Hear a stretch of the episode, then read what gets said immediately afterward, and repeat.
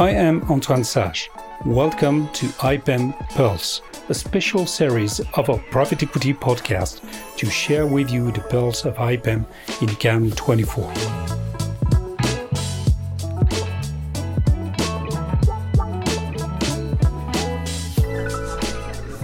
Guillaume Witrich, partenaire chez White Case, euh, en direct de l'IPEM. Bienvenue sur notre podcast, notre série spéciale IPM Pulse 2024. Merci beaucoup de me recevoir et de me donner l'opportunité de partager quelques petits takeaways sur cette IPM. Guillaume, euh, nous avons parlé aujourd'hui d'exit et des conséquences euh, du refermement de ce marché pour le marché, euh, pour l'environnement VC. Plusieurs problématiques ont été abordées aujourd'hui. Laquelle te tient le plus à cœur en tant que lawyer chez White? Aujourd'hui, l'enjeu majeur, c'est d'arriver pour des fonds qui sont rentrés à des valorisations élevées dans des sociétés tech, d'avoir un horizon de liquidité. Comment on arrive à un horizon de liquidité quand le marché de l'IPO est, on le sait tous, aujourd'hui fermé et que les valorisations ayant baissé, ou en tout cas certains diront étant revenus à des niveaux plus en ligne avec la réalité du marché, il est difficile de sortir euh, sans constater finalement euh, une perte, puisqu'on sortirait à des valorisations qui sont inférieures à celles de l'entrée des investisseurs. Donc cet enjeu-là, il est majeur et il consiste à donner plus de longueur au fond, c'est-à-dire d'allonger ce qu'on appelle le runway, c'est-à-dire à la fois du côté des fonds de pouvoir conserver plus longtemps en portefeuille des sociétés, parfois en se réorganisant, parfois en ayant des euh, extension funds, parfois en faisant aussi un petit peu de secondaire.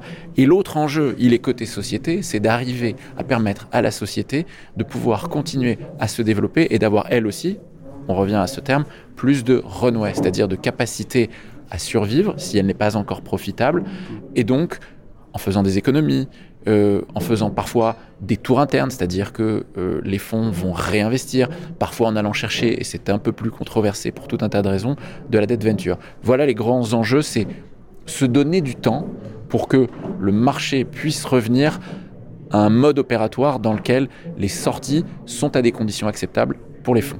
Justement, en, en ce qui concerne ces questions de liquidité, quel impact du côté des LPs et euh, une opinion générale sur ces questions de, valorisation. Est-ce qu'on est juste à post une période d'exubérance ou euh, ces corrections disent autre chose? S'agissant euh, de la pression que pourraient avoir les LPs, ou en tout cas exercer naturellement sur les investisseurs, sur les, sur les GPs, il y a un panel de solutions qui existent. D'abord, on voit apparaître quand même sur le marché des fonds de secondaire qui vont venir offrir de la liquidité. Pas toujours aux, conditions de prix qui sont euh, parfaitement acceptables pour euh, les fonds, mais en tout cas, il y a cette nouvelle poche de liquidité euh, qui est en train d'émerger. Pour ce qui concerne les valorisations, on a entendu beaucoup back to normal. Je pense que c'est la réalité. il y a eu une accélération énorme en 2021 et en 2022 pour tout un tas de raisons pour tout un tas euh, de facteurs qui sont bien connus, un phénomène de rattrapage post-Covid, un certain nombre de secteurs qui ont explosé euh, parce que l'on a pensé que les modes de consommation, les modes de vie avaient changé durablement. Je pense aux services de commande en ligne, je pense à tout un tas de secteurs qui ont eu un phénomène de rattrapage tel que euh, on a pensé que c'était la façon dont on allait vivre. C'était pour toujours. Ce n'est plus le cas aujourd'hui. On est revenu à des valorisations euh, qui sont peut-être plus en ligne avec la réalité du marché et on est revenu, et il faut le dire aussi, c'est important parce qu'il faut rester optimiste euh, et réaliste, à des bons niveaux de valorisation et des bons niveaux d'investissement. Quand on regarde le troisième trimestre euh, de l'année 2023, on est au niveau des investissements de 2020. Donc on est déjà revenu dans un marché qui est assez actif et on est dans un marché, si on regarde, et c'est toujours quand même important de se comparer l'Europe par rapport aux États-Unis, aujourd'hui en Europe, 2023 par rapport à 2020, c'est plus 30% en volume d'investissement en Europe. Aux États-Unis, c'est moins 20. C'est pas forcément parce que l'Europe va mieux, mais c'est parce que l'Europe continue son rattrapage. Donc il y a quand même des bonnes nouvelles. Terminons sur ces très bonnes nouvelles. Un grand merci, Guillaume et très bonne IPM. Merci à toi, bonne IPM à tous. IPM Pulse à Cannes 2024. Euh, nous avons le plaisir d'accueillir Alexis Dupont, directeur général euh, de France Invest. Alexis, soyez le bienvenu. Merci, bonjour à tous. Alexis, pourquoi être à l'IPM en 2024, au dixième anniversaire? Pourquoi France Invest est ici et quels sont les grands enjeux qui euh, sous-tendent cela? Ah, pourquoi y être dans cette dixième édition bah, Pour la même raison qu'on y était euh, les dix précédentes et depuis la première, c'est que c'est euh, un événement qui nous semble majeur, incontournable, pour à la fois réunir la profession, euh, une occasion de, rencontrer euh, dans un même lieu concentré euh, les LP, les, conseils, enfin tout notre écosystème. Nous-mêmes qui ne faisons pas d'affaires hein, à l'occasion de l'IPM, on rencontre énormément de nos adhérents. On a 650 aujourd'hui chez France Invest. C'est l'occasion de revoir beaucoup de monde, donc toujours une, excellente occasion. et puis c'est important de témoigner de la présence dans cet événement important pour la profession de l'association professionnelle qui est là pour apporter du support à ses, euh, adhérents, apporter du service. Et, le nombre de personnes qui viennent nous voir sur notre stand euh, semble témoigner de l'intérêt que ça représente pour eux. Alors justement, en ce qui concerne le, caractère international de l'IPM, euh, étant à Cannes et avec le, deuxième événement annuel désormais à Paris, quel rôle avez-vous à jouer justement dans la représentation de l'écosystème du capital investissement auprès d'investisseurs étrangers? La particularité de l'IPM, c'est que c'est une occasion pour chaque euh, GP, euh, société de gestion individuellement, d'aller rencontrer euh, ses clients, ses, futurs clients, ses, prospects éventuels, et de parler de ses, spécificités et ses caractéristiques. Nous, le rôle qu'on a dans ce, ce cénacle et dans les débats qu'on peut avoir avec des, investisseurs, c'est de leur parler de la profession en général, de ses caractéristiques, euh, de ses euh, atouts. Euh, le, marché français, c'est le premier marché de l'Union européenne. C'est devenu, un, enfin, c'est un marché qui s'est beaucoup développé en une dizaine d'années, qui représente une force de frappe très importante au service du, développement des entreprises, au bénéfice des épargnants, au bénéfice des, investisseurs français et internationaux qui nous font déjà confiance. Donc notre rôle, c'est d'aller un peu prêcher cette bonne parole en, en expliquant, en détaillant de façon euh, étayée par des chiffres, des études, toutes ces, caractéristiques et d'aller euh, peut-être ouvrir d'autres euh, terrains pour d'autres zones d'investissement ou de clientèle pour, nos adhérents. Alors, à ce sujet, Qu'en est-il de la démocratisation ou de l'ouverture de la souscription à des, produits de private equity pour de, on ne peut pas parler de primo-accédants, mais pour de nouveaux, nouvelles catégories d'investisseurs? Oui, il y a beaucoup de choses de fait sur les institutionnels. Là, le sujet, c'est plus d'aller euh, se projeter à l'international, projeter encore plus d'adhérents à l'international, mais il faut balayer devant sa porte. Il y a encore beaucoup d'épargnants français, énormément d'épargnants français qui n'ont même jamais entendu parler du capital investissement. Euh, la part du capital investissement dans l'épargne des Français, c'est euh, rien du tout. C'est vraiment une proportion anecdotique et c'est une anomalie par rapport à ce qu'on voit dans les allocations d'actifs dans d'autres pays, je pense outre-Atlantique ou, au UK. Donc on a vraiment un travail pour soutenir ça, pour le développer. Euh, nous, on le fait. Il y a eu des initiatives déjà euh, dans euh, la loi Pacte en 2019. Il y a eu la loi Industrie verte l'année dernière qui va contribuer aussi et beaucoup à pousser ça chaque société de gestion va jouer son rôle pour créer des produits, les, commercialiser, mais nous, on a un rôle particulier à jouer d'éducation vis-à-vis des réseaux de distribution, parce que ce sont les distributeurs qui vont faire la bascule et la conviction vis-à-vis des épargnants, et puis continuer à, plaider pour un environnement qui permette de le faire dans de bonnes conditions. Et justement, votre relation euh, euh, d'affaires publiques en la matière est toujours très intense bah, elle est toujours très intense parce qu'il euh, y a beaucoup d'intérêt euh, pour euh, notre classe d'actifs au sein des pouvoirs publics. Pour des raisons assez simples. C'est pas parce qu'on est gentil ou qu'on est convaincant, c'est parce que le soutien aux PME de notre pays, c'est hyper important. Il y a un enjeu de souveraineté. On a un mur des transmissions qui attend nos entreprises. Elles doivent en même temps faire face aux prix de l'énergie qui ont augmenté, se digitaliser, se décarboner, se transmettre à une autre génération. la clé, c'est les fonds propres. et aujourd'hui, on est dans une phase où les taux d'intérêt réels sont euh, devenus positifs, euh, ça va être compliqué de financer tout ça par de la dette. Ça a un rôle à jouer, bien sûr, mais le, fonds propre, euh, les fonds propres, l'accompagnement apporté par des professionnels comme nous, c'est une vraie clé. Ça, le, gouvernement et les, pouvoirs publics le comprennent très très bien. ils voient très bien l'intérêt que ça peut représenter aussi pour le patrimoine des Français en termes de renforcement. Donc voilà, on a une écoute qui est assez bienveillante là-dessus. Vous êtes fer de lance de l'économie réelle vis-à-vis de ces acteurs. quels sont les sujets de sensibilité Justement, vous évoquiez des... En tout cas, France Invest est très impliqué autour de questions de euh, Women's in Private Equity, de, de questions euh, de SG, de développement durable et même d'impact. Euh, ce sont des points sur lesquels vos contreparties, notamment gouvernementales, sont très sensibles oui, ils sont sensibles sur la plupart des sujets qu'on porte. Alors effectivement, la, transformation de notre métier et le rôle qu'on peut jouer vis-à-vis des entreprises sur le plan de la parité, la diversité, sont, des sujets sur lesquels on a beaucoup travaillé avec eux. On a eu beaucoup de soutien sur les initiatives qu'on a portées ces dernières années. Mais c'est vrai sur d'autres sur d'autres dimensions. Je pense qu'il y a euh, du côté des pouvoirs publics, de nos interlocuteurs, une vision aussi très claire du rôle qu'on peut jouer en termes de décarbonation de l'économie. Parce que les centaines, les milliers de PME qui vont devoir investir pour se décarboner, euh, qui ne savent pas forcément toujours par où commencer, euh, vont avoir besoin de nous. Euh, on doit accompagner plus d'entreprises françaises, je le disais, on a encore on a 8000 entreprises accompagnées aujourd'hui par des, acteurs euh, du capital investissement en France, des startups, des PME, des ETI, qui en auraient 100 000 ou 120 000 accompagnables potentiellement selon nos critères. On est, on est très très loin de, ce qu'on devrait faire. Donc on se félicite d'en avoir 8000, mais on en a beaucoup d'autres qui auraient besoin de cette, ce soutien.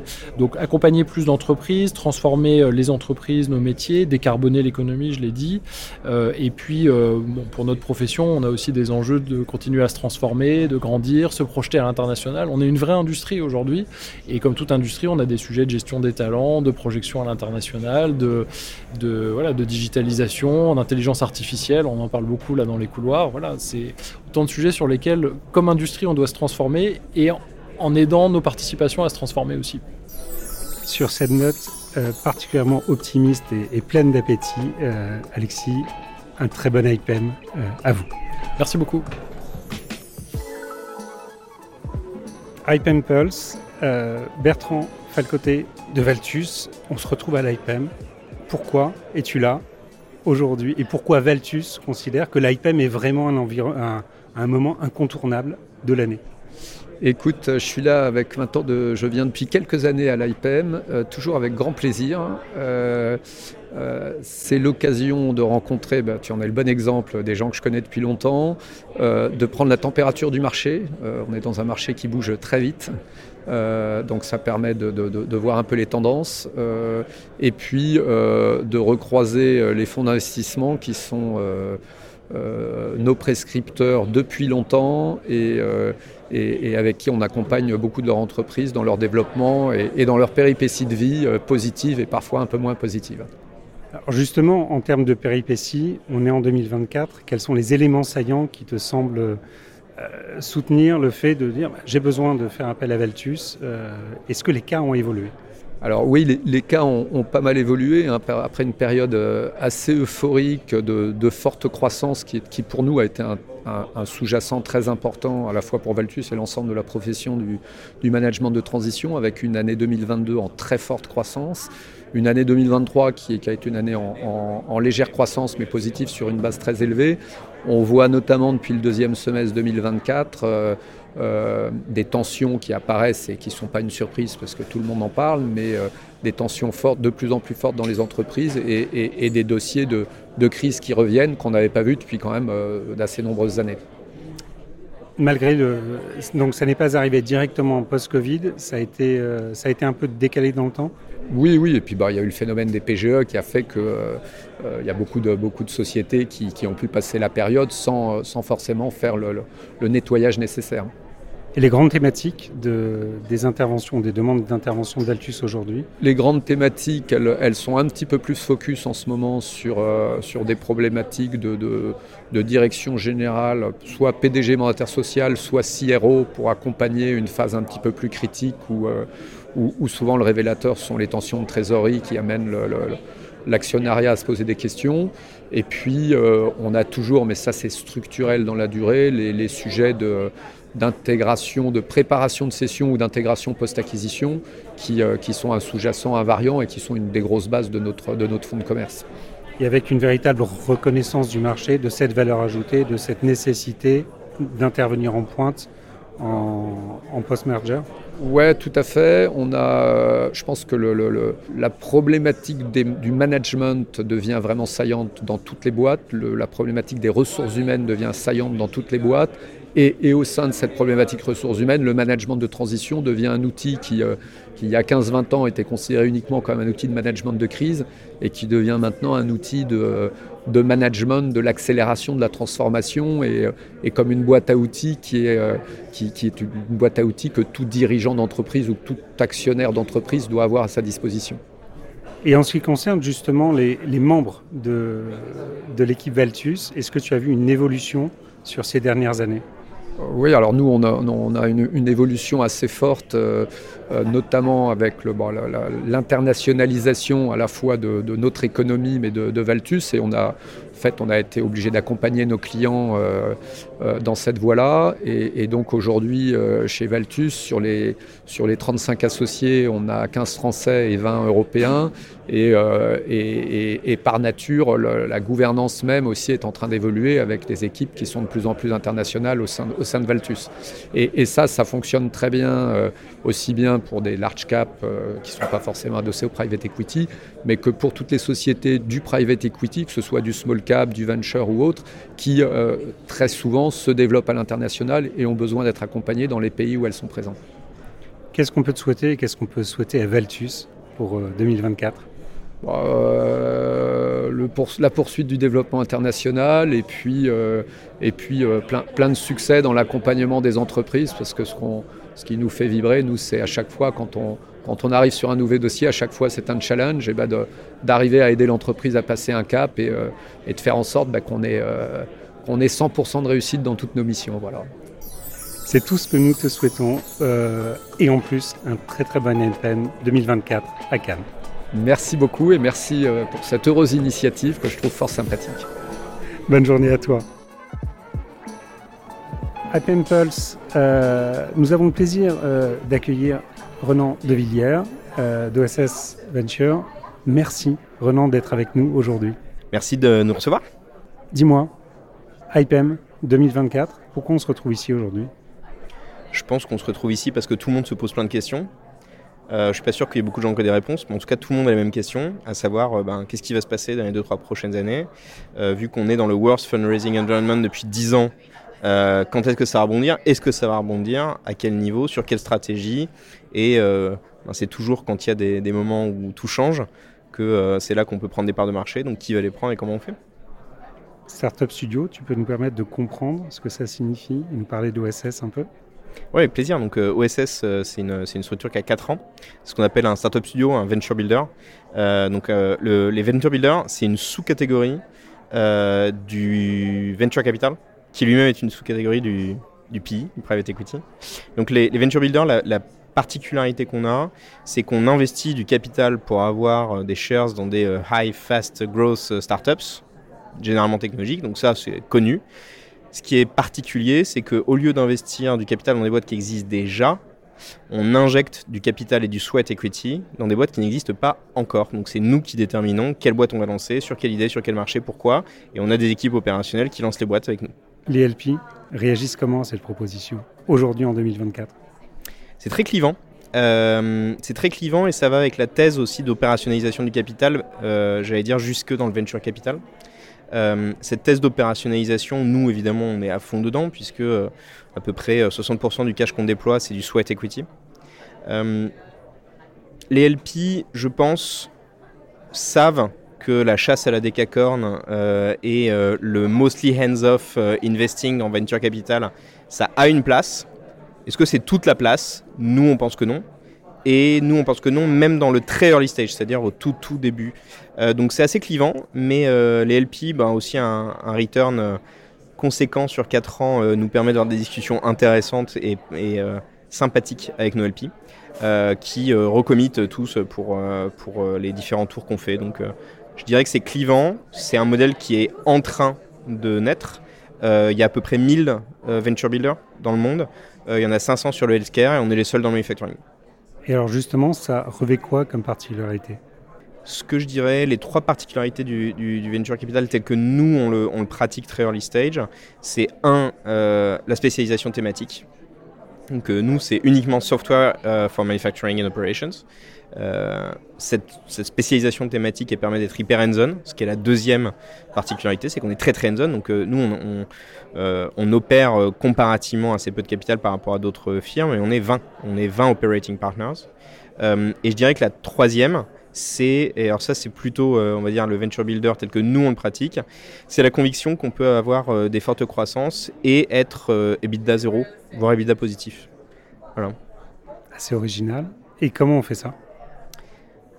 Sans rentrer dans la technique, euh, quand on, est, euh, quand on fait du SaaS, euh, notamment pour le manufacturing, il y a deux choses. Hein. c'est que la co-construction du modèle et la co-construction de la R&D, donc ce qui éradique une partie de la J-curve, puisqu'on fait payer la R&D en co-investissement avec ses clients, ça permet d'effacer une partie de la, la non-cash efficiency d'une startup. La deuxième, c'est juste les cycles de SaaS et le fait que juste deux chiffres. Hein, quand on achète une Tesla, dedans il y a 15 euros de software à peu près la moitié dans la bagnole et l'autre moitié dans l'usine.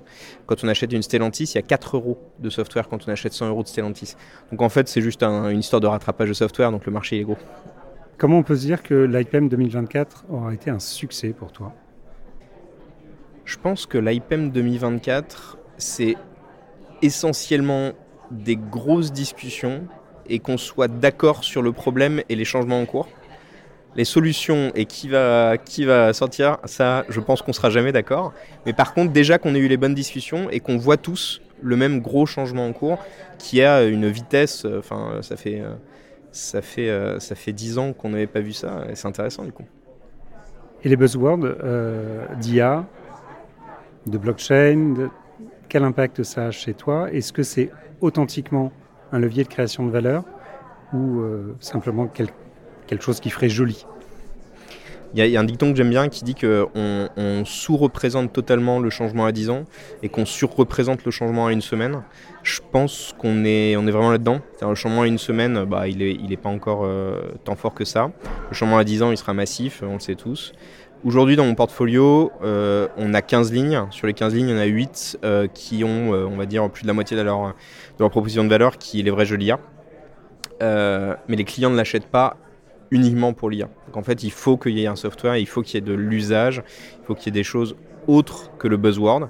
Quant à la blockchain, euh, je prends un exemple, hein, le, use case de la traçabilité est censé être euh, l'usage de la blockchain qui ferait qu'il y a énormément d'adoption, et notamment dans, le manufacturing. Bah, on regarde la pharma, c'est un QR code.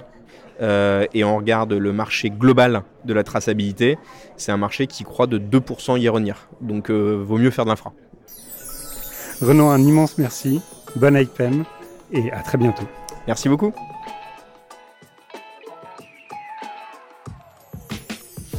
Subscribe to Private Equity Podcast on your favorite platform. Rate us with five stars. See you in our next episode.